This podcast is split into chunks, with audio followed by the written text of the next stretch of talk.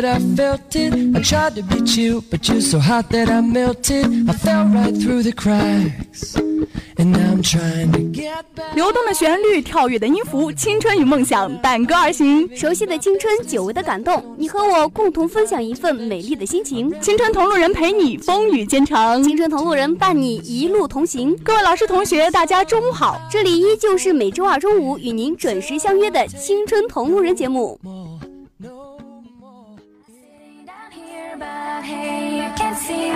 青春就是用来追忆的。青春是一段完整却不完美的时光。我最大的理想就是青春不朽。我也是。青春是一首动人而不感伤的旋律。爱情就像一条河，我们都是瞎子，谁不是摸着石头过河呢？从校园走向社会，从单纯迈向成熟。今天我们在学校是好事，明天我们在社会上就是好栋梁。从放纵时光到珍惜岁月，来青春终究成为我们心中最美的时光。青春的耳朵不好使，让你的回忆来说话。晚上睡觉放在枕边，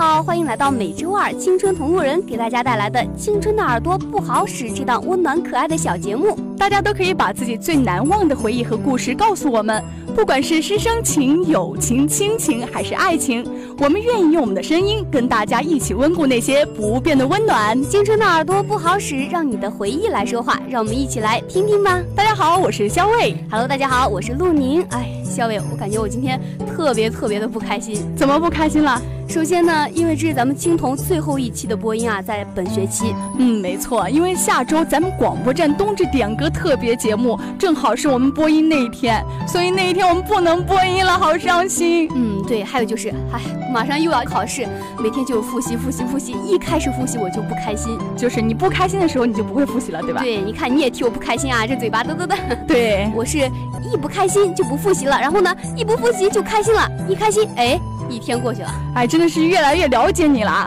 不过你看你，才只要复习刘文明姐姐的一门课，你就这样。那如果你要考研的话，你该怎么办？不愁死去？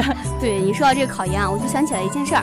前天的时候，咱们学校的喇叭要检修，然后呢就要求咱们广播站放了一天的音乐，然后就有一批的考研学长学姐们在微博上私信我们说，哎，你们实在是太吵了，能不能把音乐给关掉？对，那在这里呢，也跟考研的学长学姐说一声对不起，希望你们能够理解。嗯，对，可能是真的有吵到你们复习，所以今天我们的耳朵呢，就特地为你们来聊一下考研。嗯，希望考研的学长学姐们听了之后能够有所收获。没错，昨天我在搜关于考研的资料的时候呢，就看到了几首不错的歌。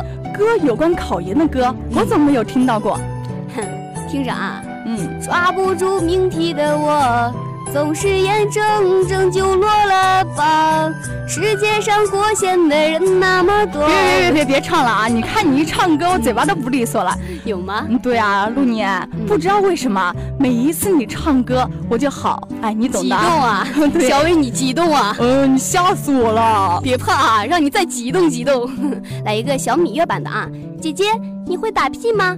姐姐，你要考研吗？哇，姐姐你好厉害，对吧？真的有一种小芈月上身的感觉呀。不过我这里还有邓丽君版的，大家可要仔细听了。嗯嗯，你问我爱你有多深，我爱你。停停停停，任小伟，你不唱歌，我就不知道还有比我唱歌还难听的人。怎么可以这样说我？我第一次在广播里面唱歌，好吗？嗯啊，不开玩笑了啊，聊点正经的，跟广播下的同学呢提几点关于考研的建议。嗯，那我相信很多人都是知道这个东西的啊。首先第一点呢，就是对自己要有信心。嗯、有一句话不是这样说的吗？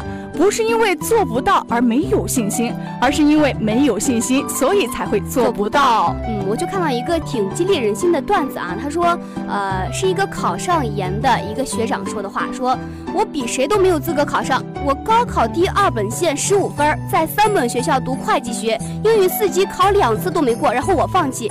成绩单上记录了我补考两门，重修九门。但是我考研的时候，初试超分数线二十六分，复试九十四分，第二名被北大中文系录取。哇，太励志了！我相信正在备考的学长学姐们都比他原来优秀。对，所以说学长学姐们，你们一定要有信心哦。嗯，第二点啊，就是要注意学习办法，静下心来，好好的去学习。对，其实这复习不在于你时间多长多长，而在于你效率的高低。嗯，高效率适宜的时间长短，对于复习也是挺好的。嗯，那接下来我和露尼啊就要跟大家说一下放松的办法。首先呢，就是运动减压法。运动减压法呢是能够增加这个血液循环，而且还是有助于缓解紧张和压力的。嗯，那这样的话，大家也是可以去跑跑步，跑步确实是一个非常好的运动。对，并且在夏天的时候呢，在咱们学校跑步还是挺常见的。但是在冬天这大安阳确实是不太适合跑步啊。这样的话就可以选择听下音乐。这音乐呢，可以听那种旋律优美、曲调悠扬的乐曲，可以转移和化解你心中的焦虑，并且呢，它还能通过调节你的神经内分泌系统，然后呢，调节你的人体机能，加强新陈代谢，从而使人精力充沛。哇哇哇，太深奥了，我都没听懂。我也没有。不过我平时倒挺喜欢听音乐的，但是除了这个，我更加喜欢下面这个减压法，吃嘛。对，食物减压法。大家可以多吃一些含有硒元素的食物，比如大蒜啊、鱼类啊这些东西。嗯，还有人经常跟我说啊，我一不开心的时候呢，就喜欢吃东西，特别喜欢吃薯片，咔嚓咔嚓的啊，特别解压。还有方便面的声音是吧？嘎吱嘎吱的啊，这个也只有我们吃货才能懂的世界，对吧？那我和陆宁说了这么多，也是希望所有的学长学姐们能够取得一个好的成绩。对，这说完了考研呢，咱们来聊一下校园的其他事儿。